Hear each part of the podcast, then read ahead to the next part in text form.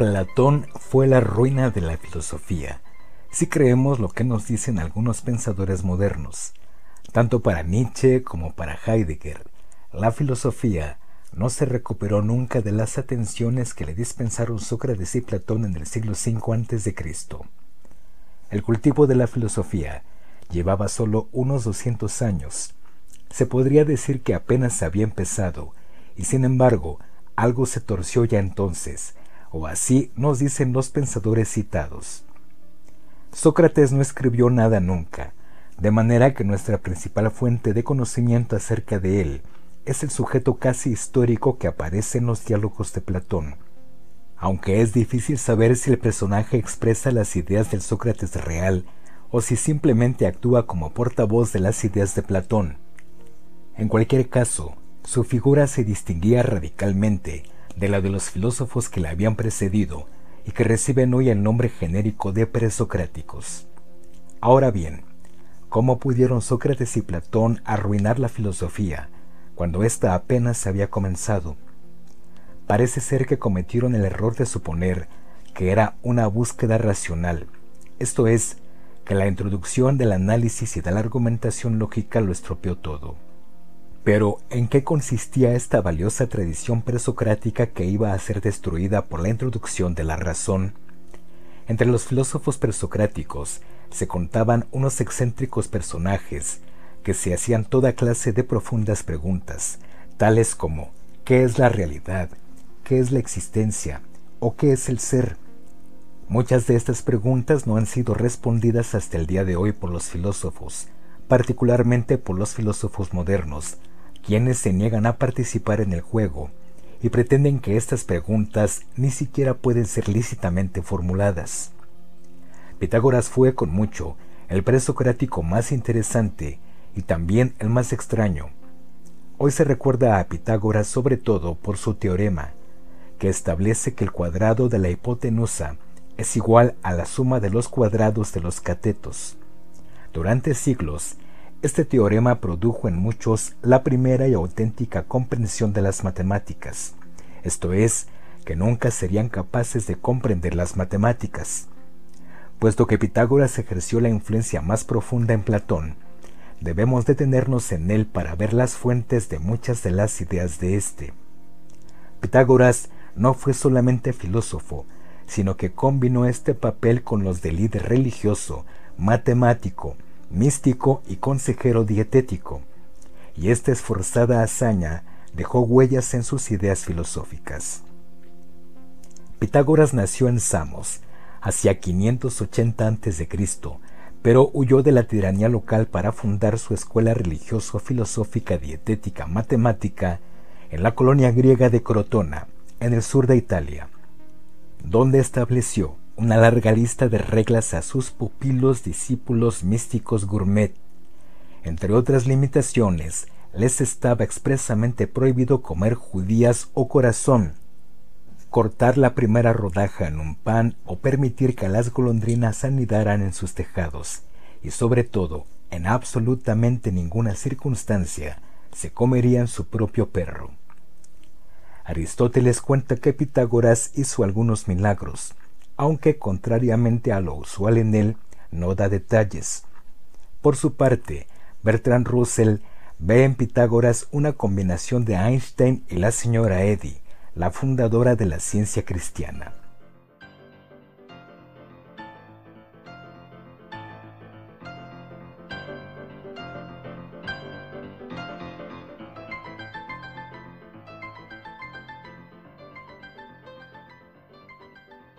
Desafortunadamente, el impresionante cúmulo de cualidades de Pitágoras no convenció a los ciudadanos de Crotona, que llegaron a cansarse de él, de manera que el filósofo tuvo que salir corriendo otra vez para instalarse no muy lejos, en Metaponto, donde murió hacia el 500 a.C. Sus enseñanzas florecieron durante unos cien años, esparciéndose por el sur de Italia y por Grecia, por obra de sus discípulos místico-matemáticos, y así es como Platón vino en su conocimiento. Al igual que Sócrates, Pitágoras tomó la precaución de no escribir nada. de manera que sus enseñanzas han pasado a nosotros a través de las obras de sus discípulos, y estos son los auténticos responsables de la abigarrada mezcla de pensamiento, prácticas de conducta, matemáticas y mercancías diversas que forman lo que hemos dado en llamar pitagorismo.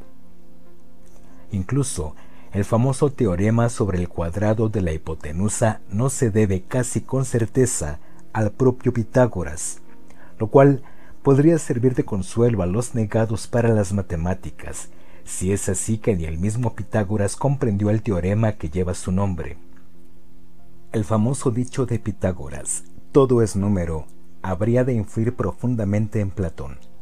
Es la clave del pensamiento puramente filosófico de Pitágoras, pensamiento profundo y que ejerció una gran influencia.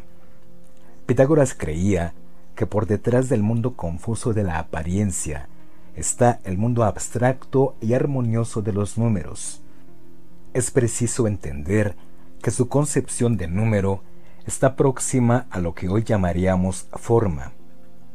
Los objetos materiales no eran simplemente compuestos de materia, sino que consistirían en última instancia en las formas a partir de las cuales fueron creados.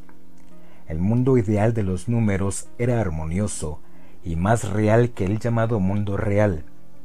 Fue Pitágoras quien descubrió la relación entre los números y la armonía musical. Descubrimiento este que hace que su teoría de las formas no parezca tan traída por los pelos, sobre todo a la vista de la moderna física de las partículas subatómicas, basada más en números y descripciones de formas en el concepto de substancia. Esta idea, ajena a la de substancia, era una característica frecuente en el pensamiento presocrático. Heráclito, que fue discípulo de Pitágoras, creía que todo fluye. No es posible bañarse dos veces en el mismo río.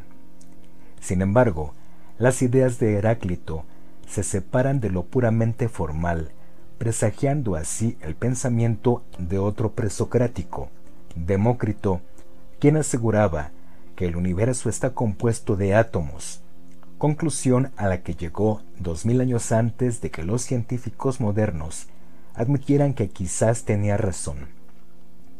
Un lapso similar les tomó a los filósofos alcanzar las conclusiones del presocrático jónico Genofonte, quien paladinamente declaró Ningún hombre conoce ni jamás conocerá la verdad acerca de los dioses, ni acerca de nada, pues si por casualidad alguno llegara a decirla, no podría sin embargo saber que dice verdad. Esta frase es extrañamente similar a lo expresado por Wittgenstein en el siglo XX. Tal era la rica y variada tradición filosófica en la que creció Platón.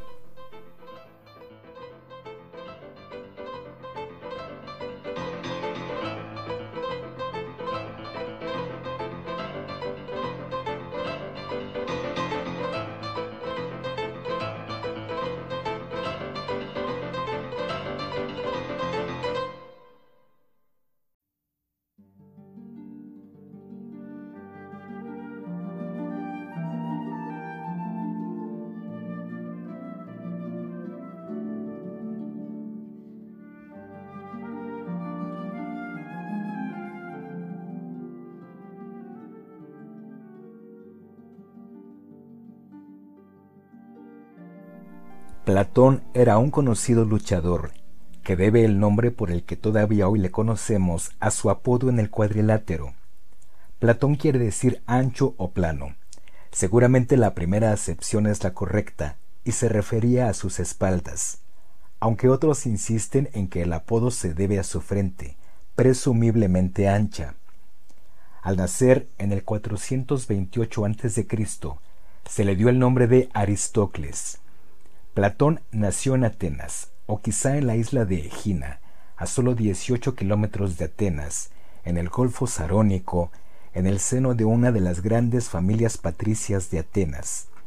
Su padre Aristón descendía de Codro, el último rey de Atenas, y su madre procedía de Solón, el gran legislador ateniense. Como a menudo sucede con los miembros de familias de regambre política, las primeras ambiciones de Platón se dirigían hacia otros campos. Por dos veces ganó el premio de lucha en los Juegos Ístmicos, pero parece que nunca llegó a competir en los Juegos Olímpicos, en Olimpia, así que decidió entonces probar fortuna como poeta trágico, sin que consiguiera impresionar a los jueces en ninguno de los grandes festivales, ya que había fracasado en sus intentos de ganar una medalla de oro olímpica y en los de convertirse en estrella de la literatura, Platón se resignó a ser un simple hombre de Estado. Pero antes, como último escarceo, quiso saber qué era eso de la filosofía y se fue a escuchar a Sócrates. Fue amor a primera vista. Durante los nueve años siguientes, Platón se sentó a los pies de su maestro, absorbiendo todo lo que podía de sus ideas. Los combativos métodos de enseñanza propios de Sócrates le hicieron ver toda su potencia intelectual, a la vez que reparaba en las muchas posibilidades que quedaban abiertas. A pesar de haber encontrado ya su auténtico métier, Platón se sentía aún tentado por la política, pero afortunadamente la conducta de los políticos atenienses le disuadió de esta aberración. La guerra del Peloponeso terminada, los treinta tiranos impusieron un régimen de terror que habría resultado inspirador para Stanley o Maquiavelo, pero que no impresionó gratamente a Platón. Entonces tomaron el poder los demócratas, quienes dos años después sentenciaron a muerte al amado maestro de Platón, acusado falsamente de impiedad y de corromper a la juventud. La democracia quedaba ahora a los ojos de Platón tan mancillada como la tiranía. La proximidad a Sócrates colocaba a Platón en una situación peligrosa que le obligó por su bien a alejarse de Atenas. Así empezaron sus correrías, que habrían de durar los doce años siguientes. Después de haber aprendido todo lo que pudo a los pies de su maestro, ahora aprendería del mundo.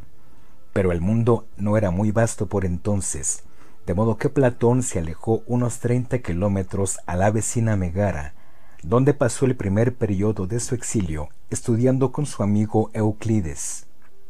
Platón se quedó en Megara con Euclides durante tres años, para después viajar a Cirene, en el norte de África, con el fin de estudiar matemáticas con Teodoro. Parece ser que después viajó por Egipto y que según algunos visitó a ciertos magos en Levante y llegó por el este hasta las riberas del Ganges, pero esto no parece muy probable. Sí sabemos a ciencia cierta que Platón arribó a Sicilia después de una década de viajes y visitó el cráter del Etna. La visita al Etna era una gran atracción turística de la época, no sólo como fenómeno geográfico, sino porque muchos creían que así eran los infiernos y una visita allí proporcionaba un vislumbre de nuestras futuras condiciones de vida. Para Platón tenía además el atractivo de su asociación con Empédocles, filósofo y poeta del siglo V. Empédocles estuvo dotado de poderes intelectuales tan prodigiosos que llegó a convencerse de que era un dios y para probarlo se lanzó a la lava hirviente del Etna. Es de suponer que en tiempos de la visita de Platón, el hecho de que siquiera sin reaparecer ya habría sembrado algunas dudas sobre su pretendida divinidad. Más importantes para Platón debieron ser los contactos que hizo con los seguidores de Pitágoras, que habían florecido en las colonias griegas de Sicilia y del sur de Italia. El descubrimiento hecho por Pitágoras de la relación entre los números y la armonía musical le habían llevado a creer que los números eran la clave para la comprensión del universo. Todo podía explicarse en términos de números, que existían en un reino abstracto más allá del mundo cotidiano. Esta teoría ejerció un profundo efecto en Platón y le llevó a su creencia de que la realidad última era abstracta, lo que había comenzado como números se convirtió en formas o ideas puras en la filosofía de Platón.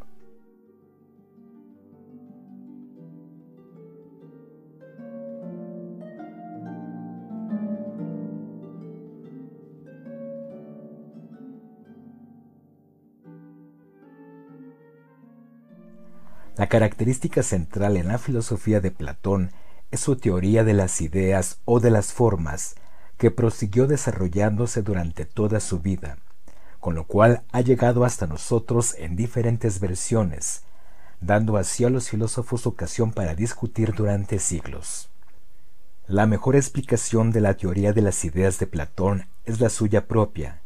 Por desgracia, Platón hizo su explicación recurriendo a una imagen, colocándola así más en el dominio de la literatura que en el de la filosofía. Dicho brevemente, Platón afirma que la mayoría de los humanos vivimos como en una cueva oscura, encadenados, de cara a un muro blanco y con un fuego a nuestras espaldas. Todo lo que vemos son sombras temblorosas moviéndose en el muro, y tomamos esto por la realidad, pero podemos aspirar a ver la verdadera luz de la realidad solo cuando aprendamos a abandonar el muro y sus sombras y escapemos de la cueva. Dicho en términos más propiamente filosóficos, Platón pensaba que todo lo que percibimos a nuestro alrededor en la experiencia cotidiana son meramente apariencias. La verdadera realidad está en el reino de las ideas o formas del cual proceden las apariencias. Así, un caballo negro particular deriva su apariencia de la forma universal caballo y de la idea de negrura. El mundo físico que percibimos está en continuo estado de cambio, mientras que por el contrario, el reino universal de las ideas, que es percibido por la mente, es inalterable y eterno. Cada forma es como un modelo para los objetos particulares del mundo, mientras que estos objetos particulares son copias imperfectas, siempre cambiantes, de las ideas universales. Podemos refinar nuestras nociones de las ideas universales, empezar a aprehenderlas mejor por el uso racional de la mente. Así nos acercamos a la realidad luminosa que está más allá de la cueva oscura de nuestra vida diaria. En el reino de las ideas universales hay una jerarquía que lleva desde las formas menores a través de ideas abstractas cada vez más sutiles hasta la más alta de ellas, que es la idea del bien, si aprendemos a dejar de lado el mundo de lo particular, siempre cambiante, y nos concentramos en la realidad intemporal de las ideas, nuestro entendimiento se elevará por la jerarquía de las ideas hasta la última y mística aprehensión de las ideas de belleza y verdad, para llegar por fin a la idea de bondad.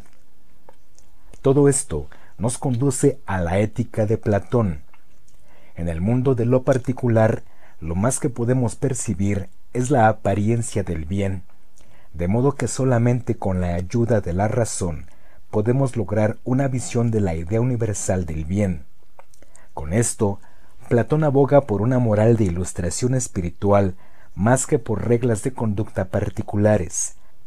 De aquí que se le haya achacado a la teoría de las ideas su falta de espíritu práctico, y que tomado Platón al pie de la letra, lo que describe es simplemente una idea del mundo, no el mundo. Otros interpretan que el mundo de las ideas de Platón existe solo en la mente y no guarda relación con el mundo del que se derivan esas ideas.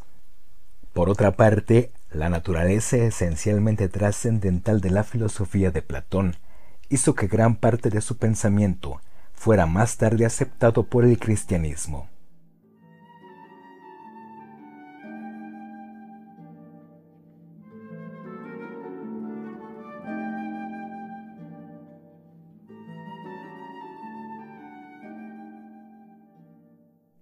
Durante su estancia en Sicilia, Platón se hizo amigo de Dion, cuñado de Dionisio, el tirano de Siracusa. Dion procuró un encuentro entre ambos, quizá con la esperanza de conseguirle un empleo de filósofo oficial de la corte. Pero Platón, a pesar de sus viajes por el mundo, conservó su carácter de aristócrata ateniense, no particularmente entusiasta con los modos provincianos de Siracusa. Dionisio era un general y un tirano, henchido además de pretensiones literarias, y que creía valer dos veces lo que el mejor de sus contemporáneos. como si quisiera confirmar esto, se casó con dos mujeres, Doris y Aristómaca, el mismo día, y pasó con ambas la noche de bodas. Plutarco dice que después recibía en su cama a Doris los días impares del mes y a Aristómaca los días pares. Parece ser que Dionisio fue un hombre de apetitos voraces en todos los campos. Una vez dio un banquete que duró noventa días. Cuando Platón entra en escena, la vida en Siracusa se había calmado un tanto. La descripción de Platón la muestra agradable. Si bien no encontré ningún placer en los gustos de esta sociedad devota de la cocina italiana, cuya felicidad consistía en atiborrarse dos veces al día y no dormir nunca solo. Esto era demasiado para Platón, cuya rigidez puntillosa de aristócrata ateniense terminó por crispar los nervios de Dionisio. Dionisio había comenzado su vida como empleado de la administración civil, pero se hizo notar enseguida por sus excepcionales dotes poéticas, de modo que ascendió en la jerarquía del ejército, a la vez que iba soltando unas tragedias en verso de inigualable mérito. Después de hacerse con el mando, Dionisio transformó Siracusa, por una serie de conquistas brutales, en la ciudad griega más poderosa al oeste de Grecia, de tal manera que los atenienses, en aras de unas buenas relaciones diplomáticas, no dudaron en premiar su inmortal drama El rapto de Héctor en el Festival de Lenain. Dionisio no era hombre que se dejara intimidar por ningún advenedizo snob venido a su corte a mendigar un empleo. Las chispas saltaron tan pronto como Platón y él empezaron a hablar de filosofía. Una vez que Platón quiso hacerle ver un fallo en su razonamiento, Dionisio exclamó, disgustado, Hablas como un loco senil. Y tú hablas como un tirano, replicó Platón con lo cual Dionisio decidió respetar las palabras de Platón y mandó que lo encadenaran, lo metieran en un barco espartano con destino a Egina, y dio instrucciones al capitán para que lo vendiera como esclavo. No te preocupes, es todo un filósofo, no le importará, observó Dionisio. Algunas fuentes han sostenido que la vida de Platón estuvo entonces en peligro, pero el hecho de que fuera enviado a Egina sugiere algo diferente además de la posibilidad de que esta isla hubiera sido su lugar de nacimiento y no Atenas. Devolver a Platón como esclavo a su ciudad natal era la clase de humillación que divertiría a Dionisio, pero además podía tener casi la certeza de que algún amigo influyente le reconocería y compraría, evitando así serias repercusiones diplomáticas con Atenas. El plan de Dionisio se cumplió tal y como lo había ideado. Platón recibió un buen susto con la amenaza de tener que trabajar para vivir, algo que puede helar el corazón de cualquier filósofo, y no tardó mucho en ser descubierto en el mercado de esclavos por su rico y viejo amigo, Aniceris de Cirenaico, que lo compró por el barato precio de veinte minas. Aniceris se puso tan contento con su filósofo de rebajas que le envió a Atenas con dinero suficiente para montar una escuela. El año 386 a.C.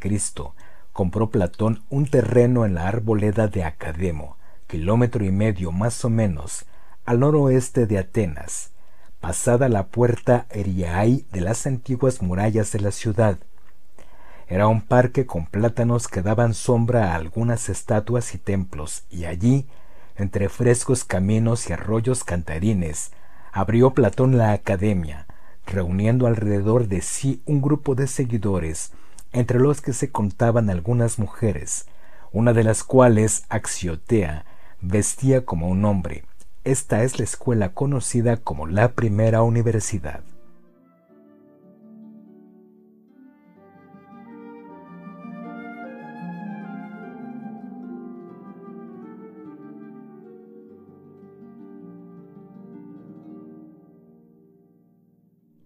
La arboleda de Academo, donde Platón fundó la academia, era así llamada debido a que allí había residido antiguamente Ecademo, un oscuro héroe semidivino de la mitología ática. Parece ser que la principal hazaña de Ecademo fue plantar allí doce olivos, retoños del olivo sagrado de Atenea en la Acrópolis. De resultas de esta elección de Platón, Ecademo es recordado hasta el día de hoy a todo lo ancho del mundo civilizado, y nuestra versión de su nombre adorna desde escuelas de secretariado hasta cines, pasando por un equipo escocés de fútbol o los premios anuales por oscuras hazañas a figuras igualmente semidivinas. Hoy la arboleda de Academo es una larga extensión desordenada de terrenos baldíos al noroeste de Atenas, donde los suburbios comienzan a deshilacharse en los bordes. El lugar en donde estuvo la Academia de Platón y la casa donde él vivió están, casi con certeza, perdidos para siempre pero sorprendentemente, la casa de Cademo está todavía allí. Debajo del techo de hojalata protector de los arqueólogos se pueden ver las cimentaciones de barro cocido y restos de paredes de adobe que ya tenían dos mil años cuando Platón se instaló. A un lado de estos terrenos baldíos hay un campamento moderno en condiciones comparables a las del hogar prehistórico de Cademo, solo que cuatro mil años más tarde, entre chabolas con paredes de cartón y charcos de agua estancada, niños inmigrantes con la cabeza rapada juegan bajo una luz abrasadora, auroleados de moscas, mientras que sus madres, pañuelo en la cabeza y con las piernas arqueadas, se sientan entre la basura para amamantar unos niños desnudos y de piel oscura. ¿Qué es la justicia? pregunta Platón en su obra más conocida, La República. En este diálogo, Sócrates y un reparto de personajes se reúnen para cenar en la mansión de un magnate jubilado. Para cuando Sócrates entra en la conversación, ya han acordado todos que no tiene sentido tratar de definir la justicia, sino dentro del contexto más amplio de sociedad.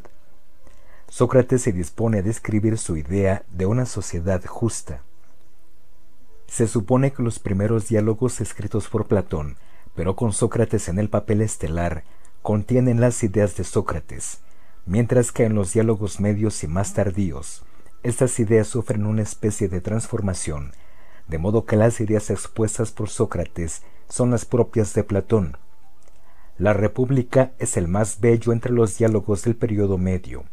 En el curso de sus prescripciones para una sociedad justa, Platón expone sus ideas sobre tópicos tan variados como la libertad de palabra, el feminismo, el control de la natalidad, propiedad pública y privada, y muchos más. Precisamente el género de asunto que uno trataría de evitar a toda costa en una cena agradable. Aunque pronto descubrimos que no va a resultar una velada precisamente agradable, y que la sociedad allí expuesta tampoco es muy placentera. Las opiniones de Platón sobre los tópicos mencionados son opuestas a las mantenidas hoy por todo el que no sea un fanático o un chiflado.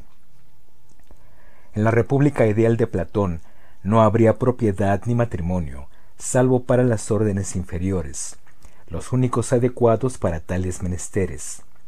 Se separarían los niños de sus madres y se les educaría en comunidad, de manera que el Estado sería como sus padres y todos los contemporáneos serían sus hermanos y hermanas. Estos bastardos por obligación serían educados en la gimnasia y en la música edificante. Todo esto hace que uno se pregunte cómo sería la infancia de Platón, y como era de esperar, Diógenes Laercio nos informa de que el padre de Platón hacía el amor violentamente a su madre y que nunca consiguió ganarla para sí. Aunque lo más seguro es que Platón fuera hijo legítimo, parece ser que su madre tomó pronto un segundo marido y que Platón fue criado en varios hogares, de modo que no es sorprendente que no tuviera apego a la vida en familia.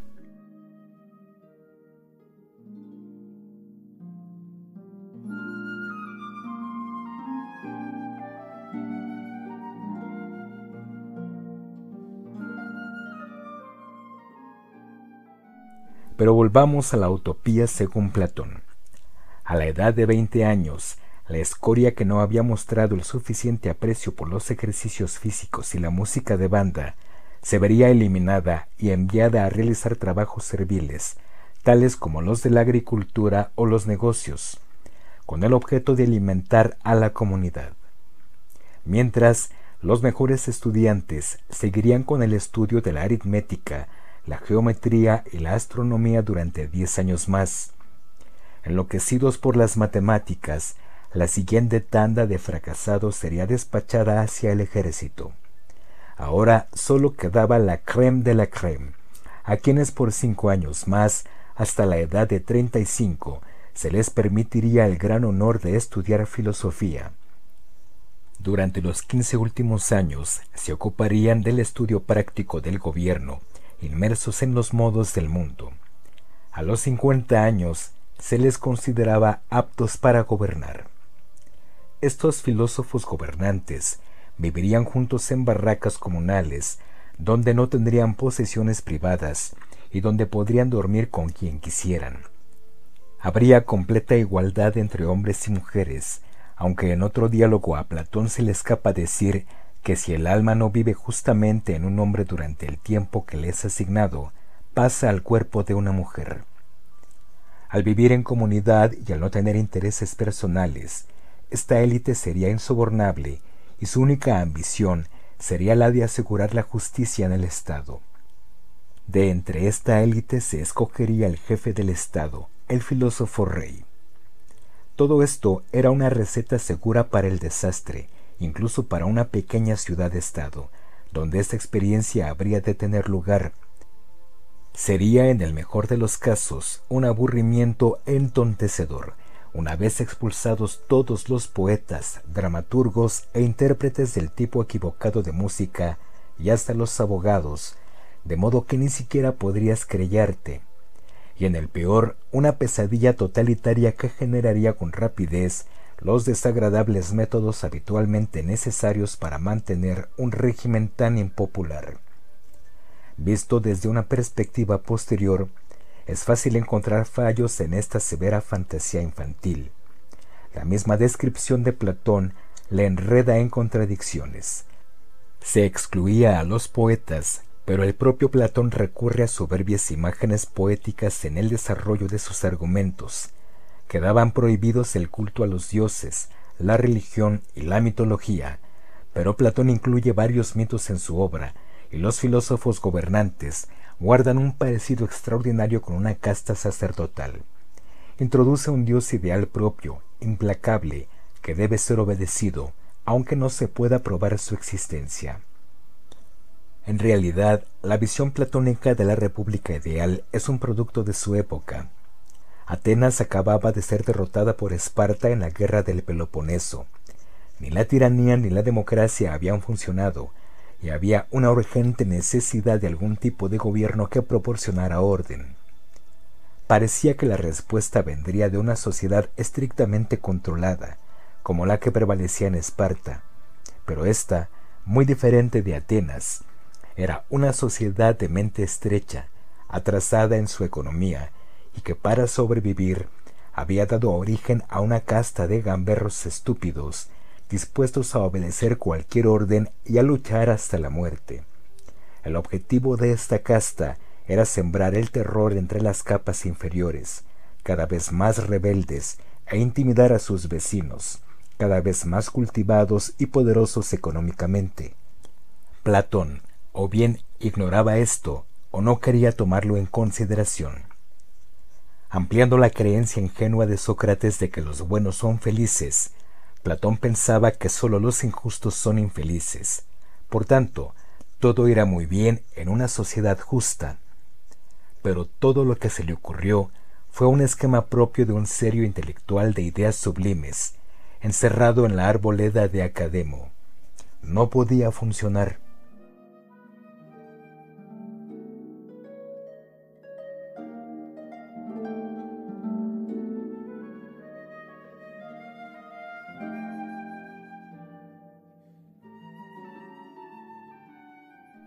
Sin embargo, lo sorprendente es que el esquema o algo parecido sí funcionó durante más de un milenio en la sociedad medieval que con sus estamentos inferiores, sus casas militares y su poderosa clase sacerdotal guardaba una notable semejanza con la República de Platón y en tiempos más recientes en el comunismo y el fascismo, que también adoptaron muchos de sus rasgos esenciales.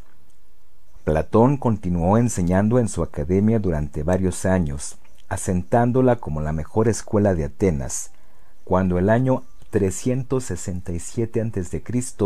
recibió noticias de su amigo Dion, informándole de que Dionisio, el tirano de Siracusa, había muerto y le había sucedido su hijo Dionisio el joven.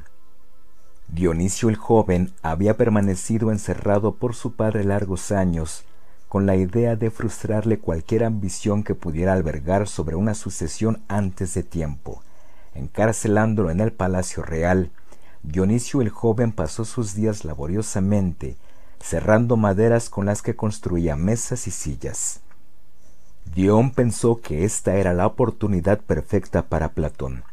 Por fin contaba con el gobernante ideal para instruirle en los modos del filósofo rey, puesto que su mente no había sido contaminada con otras ideas. Por fin podría Platón llevar a la práctica su república teórica.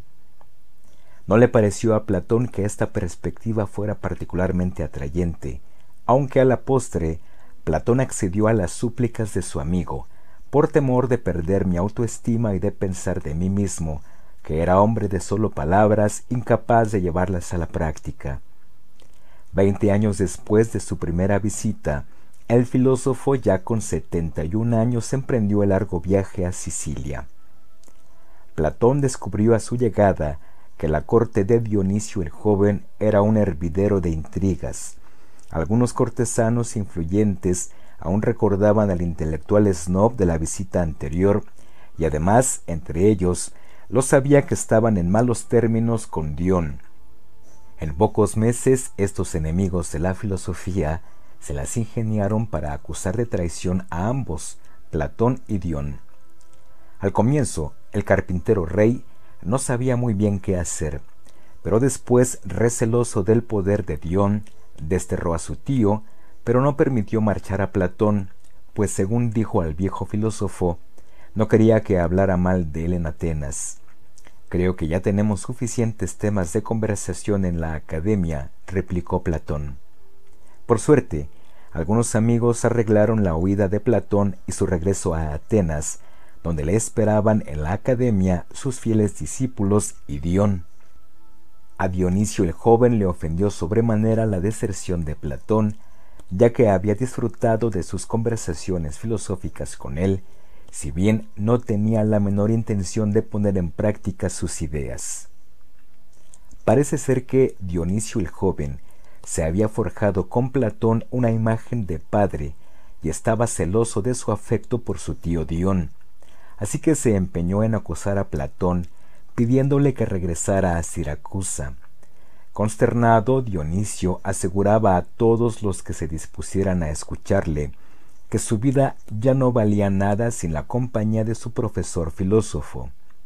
Finalmente, Dionisio envió su trireme más rápida a Atenas con la amenaza de confiscar todas las propiedades de Dion en Siracusa, que eran muchas, si Platón no venía a verle. Platón, ya de setenta y un años, dejando a un lado su sano juicio, puso rumbo a Siracusa. Parece que se dejó persuadir por Dion, a quien quizá le preocuparon entonces otros cuidados más que la posibilidad de instaurar la utopía de Platón y demostrar a los tiranos la primacía del alma sobre el cuerpo.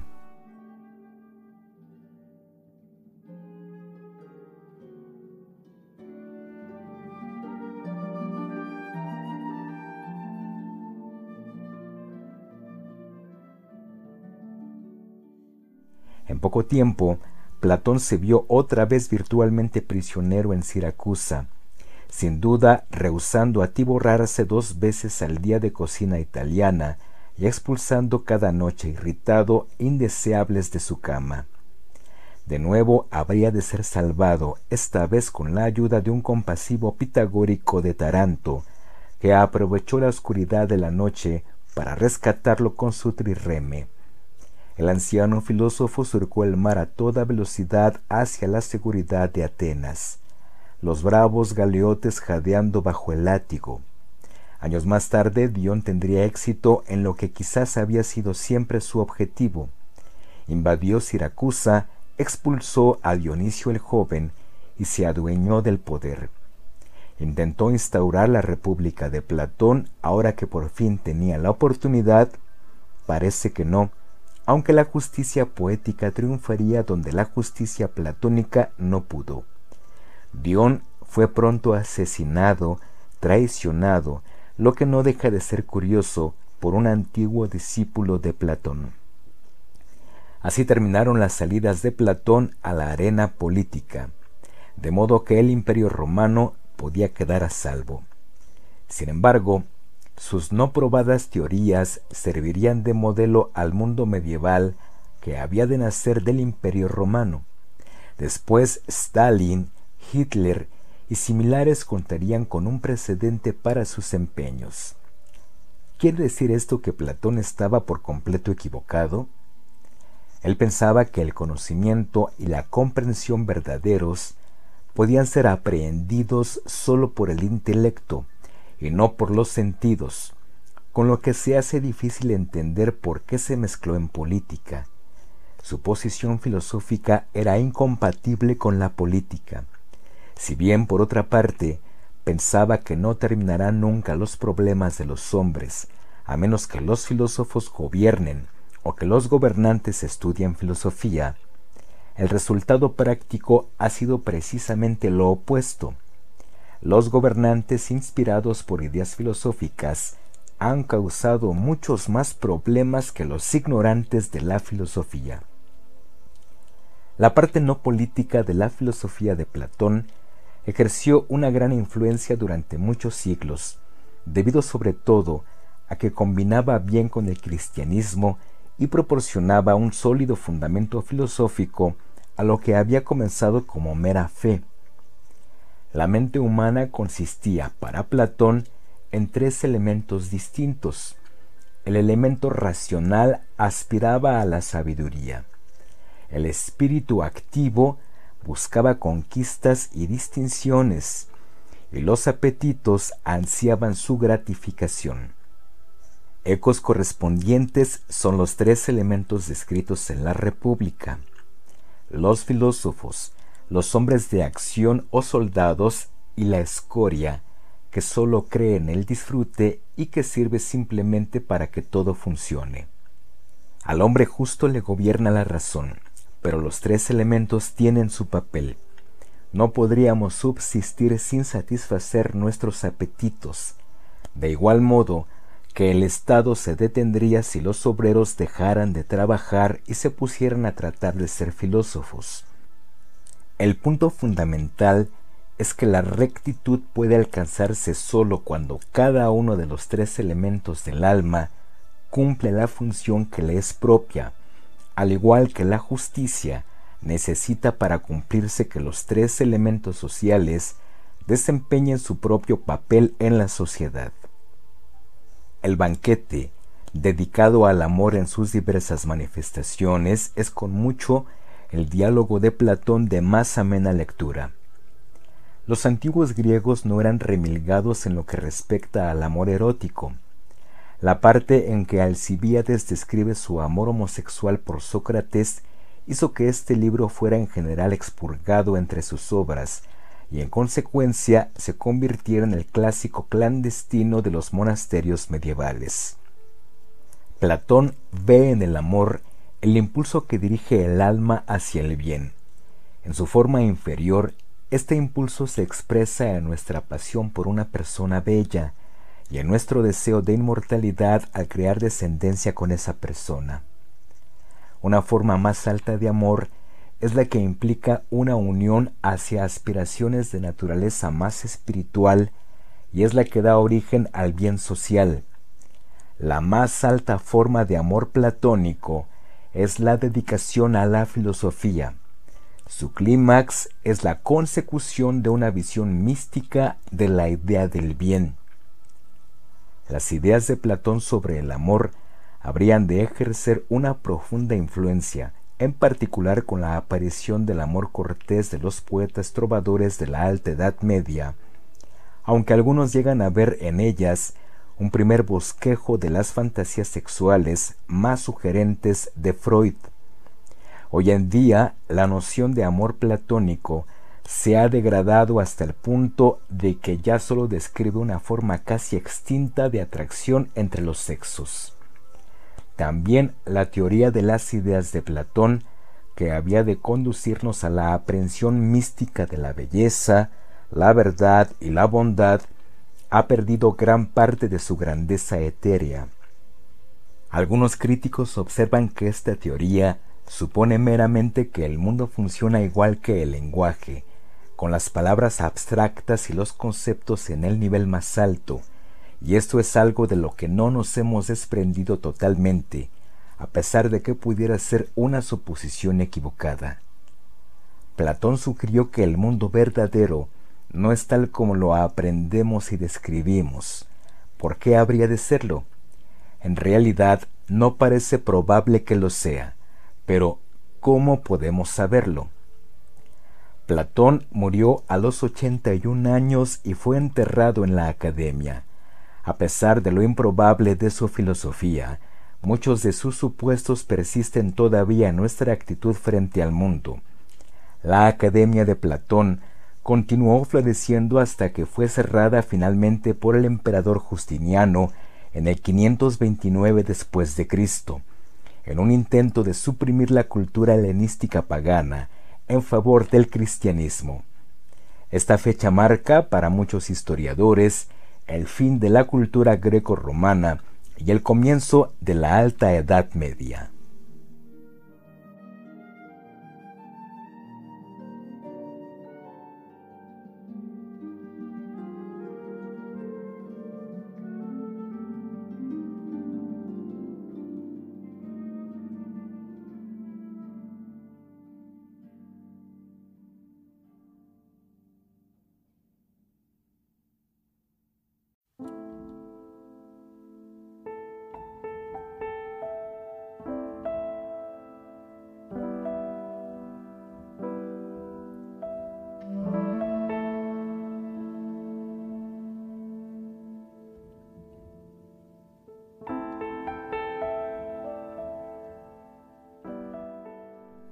A Sócrates le sigue su discípulo Platón, de igual modo que a Platón le sigue su discípulo Aristóteles, formando así los tres el triunvirato de los grandes filósofos griegos. Aristóteles desarrolló y criticó el pensamiento de Platón, introduciendo muchas ideas suyas y creando en el camino una filosofía propia, aunque la filosofía de Platón, conocida como platonismo, continuó floreciendo en la academia. Esta filosofía se expandió con la llegada del Imperio romano, perdiéndose en el camino diversos aspectos de la filosofía de Platón. Obviamente, no era aconsejable el discutir sobre utopías políticas en un imperio regido por hombres como Calígula o Nerón, y otras ideas como las matemáticas no eran interesantes para los romanos y simplemente las ignoraron. El platonismo evolucionó con los años, algunos de sus practicantes más leales llegaron a la conclusión de que, aunque la filosofía de Platón era correcta, él mismo no sabía a veces de qué estaba hablando, y decidieron que ellos sí lo sabían. El resultado fue una nueva filosofía conocida con el nombre de neoplatonismo, en la que por lo general se acentuaron los elementos místicos del platonismo. Creían en una jerarquía del ser, ascendente desde la multiplicidad a la última simplicidad de lo uno el exponente principal del neoplatonismo fue el filósofo del siglo III Plotino, que había sido educado en Alejandría y que fue discípulo de un antiguo cristiano convertido al platonismo, lo que dio lugar a que muchas de las ideas de Plotino fueran de un tenor casi cristiano. Inevitablemente, cristianismo y neoplatonismo entraron en conflicto al extenderse por el imperio romano. Por un tiempo, se vio en el neoplatonismo el baluarte principal contra la marea del cristianismo. El siglo IV vio el nacimiento de San Agustín de Hipona, la más brillante cabeza filosófica desde Aristóteles. A San Agustín le inquietaba la falta de contenido intelectual en el cristianismo. Se sentía, por otra parte, atraído por el neoplatonismo, así que llegó a reconciliar la filosofía de Plotino con la teología ortodoxa cristiana, dando de esta manera un fundamento más sólido a la cristiandad. Las ideas evolucionadas de Platón fueron injertadas en la única fuerza intelectual capaz de sobrevivir a la siguiente alta Edad Media. El platonismo se hizo parte de la tradición cristiana que a través de los siglos produciría una sucesión de pensadores que comprendían a Platón mejor que él mismo. Platónicos, neoplatónicos, San Agustín, etcétera, etcétera. Los platónicos siguieron floreciendo en las mayores universidades europeas hasta bien entrado el siglo XX, aunque se cree que la especie está hoy extinta.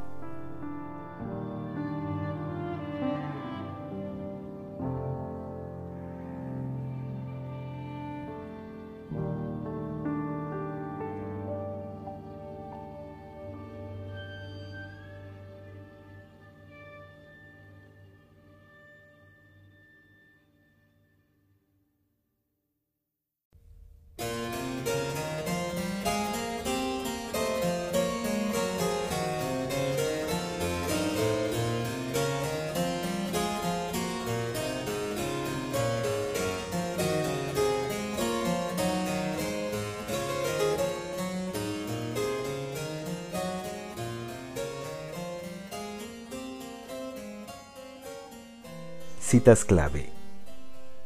Porque el admirarse es pasión muy propia del filósofo, que no otro es el principio de la filosofía. Teeteto 155d.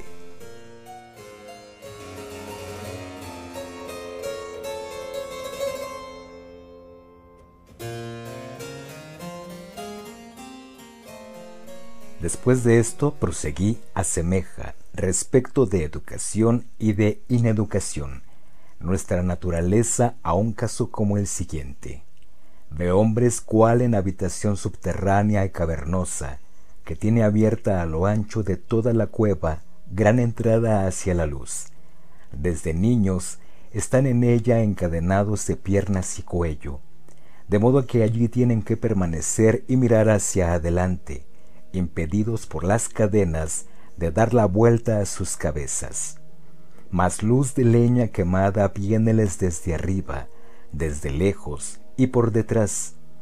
Pero entre el fuego y los encadenados hay un camino alto, a lo largo del cual he aquí que hay edificado un pequeño muro semejante a las pantallas que los ilusionistas despliegan ante los hombres y en las que muestran sus maravillas. Lo veo, dijo. Ve pues a hombres transportando a lo largo de este pequeño muro artefactos de toda clase que rebasan el muro, estatuas y otros animales en piedra y en madera, trabajados de varias maneras. Y como es verosímil, algunos de los portadores hablan, otros están callados. Estás hablando, dijo, de desconcertantes hombres y de desconcertantes encadenados semejantes a nosotros, repliqué, porque primero, ¿crees que los tales hayan visto de sí mismos y unos de otros algo más que las sombras proyectadas por el fuego sobre la pared frontal de su cueva? Pero ¿cómo si estarían forzados a tener la cabeza inmoble de por vida? Mas, ¿qué de lo transportado? ¿No es lo mismo exactamente? Como que sí si pues fueran capaces de dialogar entre sí, ¿no piensas que creerían que al dar nombres a lo que ven, los están dando a entes mismos? Necesariamente. Pero, ¿qué si la prisión devolviese eco desde la pared frontal?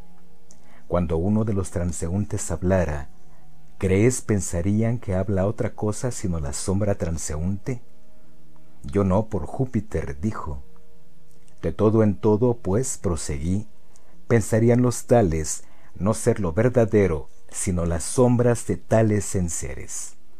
De toda necesidad, dijo. La República, libro 7, 514 AC.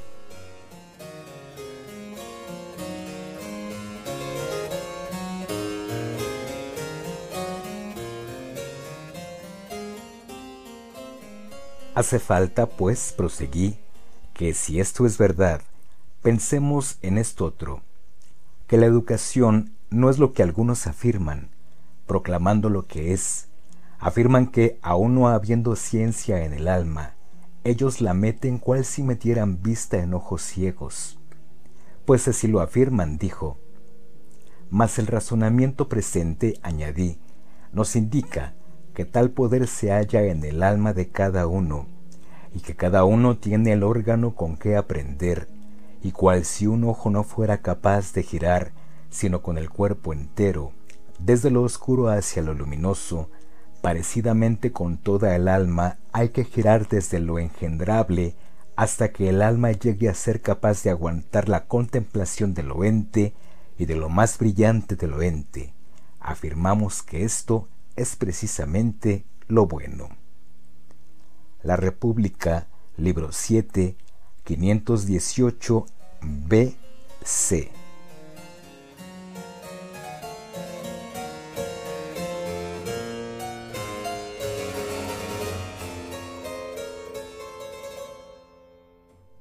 Dios no es encausable.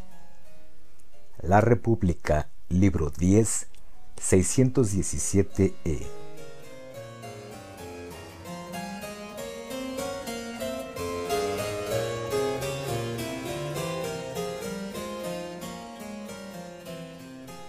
No se te pase por alto que se ha de agradar a los hombres para hacer algo, mas la arrogancia cohabita con la soledad. Cartas 7 321c y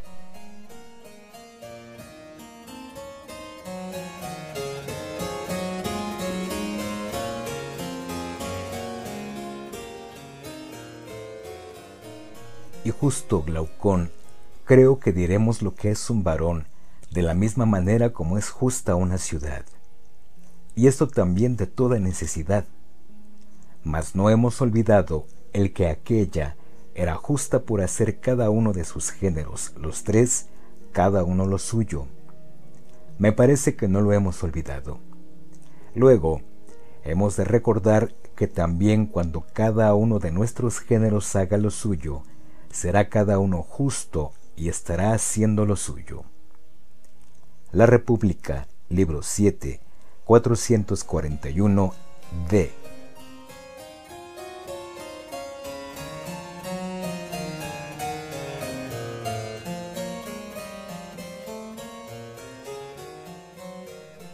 Pues bien, no es lo propio de lo racional el gobernar, porque Él es lo sabio y lo que tiene providencia sobre el alma, mas lo propio de lo corajudo es ser obediente y aliado de aquel. Y estos dos géneros, así alimentados y habiendo aprendido verdaderamente lo suyo, y educados, manden sobre lo apetente que en cada uno constituye lo más de su alma, y es por naturaleza lo más insaciable de riquezas. Vigilen el que no se arte, haciéndose grande y fuerte de los llamados placeres corporales, y no haga su quehacer, sino intente esclavizar y gobernar sobre lo que no conviene a su género, y trastorne de todo en todo la vida de todos. La República, libro 7, 441e, 441c, 442a.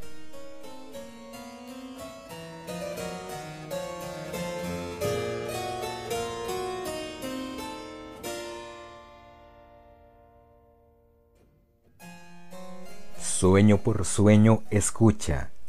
Me parece haber oído a algunos que no había razonamiento sobre algo así como los elementos primarios de que nosotros y lo demás se compone, porque sólo habría de darse nombre a cada uno tomando el mismo en cuanto mismo, sin poder atribuirle nada diverso, ni que es ni que no es, ya que esto fuera atribuirle esencia o no esencia. Ahora bien, Es imposible expresar en razonamiento uno cualquiera de los primarios. No queda sino el darle nombre, porque nombre es lo único que tienen. Empero las cosas compuestas de ellos, así como son de complejas, otro tanto los nombres de ellas resultan razón compleja, ya que la esencia de razonamiento consiste en complexión de nombres. Teeteto 201e 202b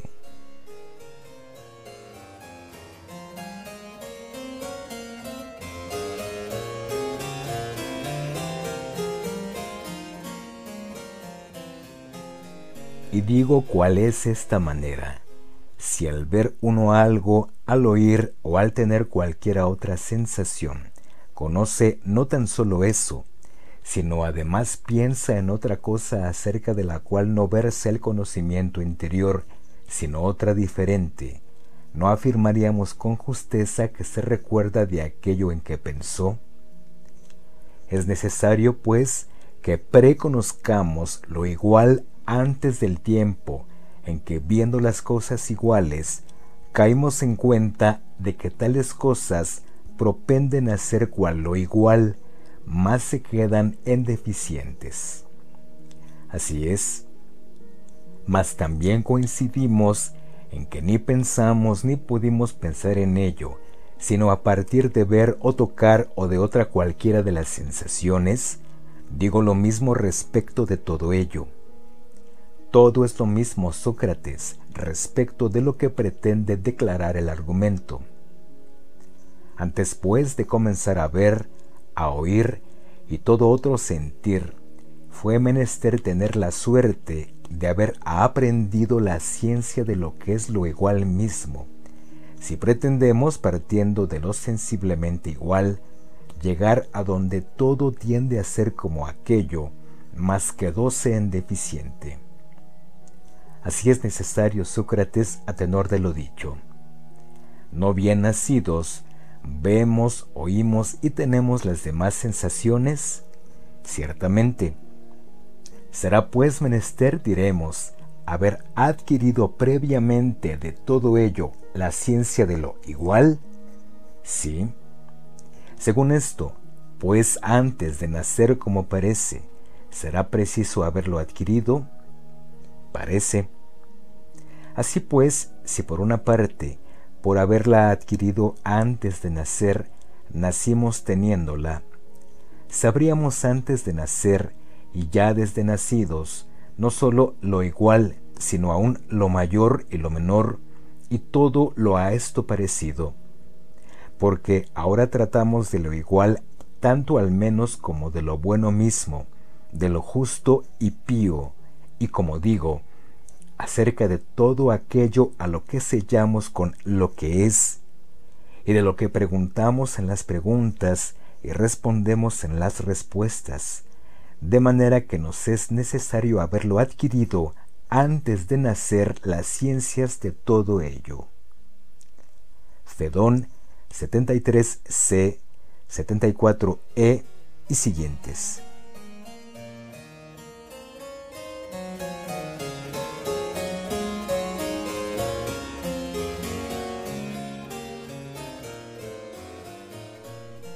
Se cuenta que Sócrates tuvo un sueño en el que un pollo de cisne se sentaba en sus rodillas.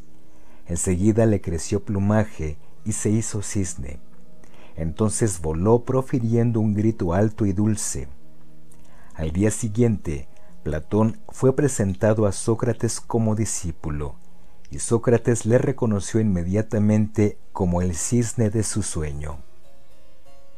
Diógenes Laercio Vidas de los Filósofos Ilustres, libro 3, 5.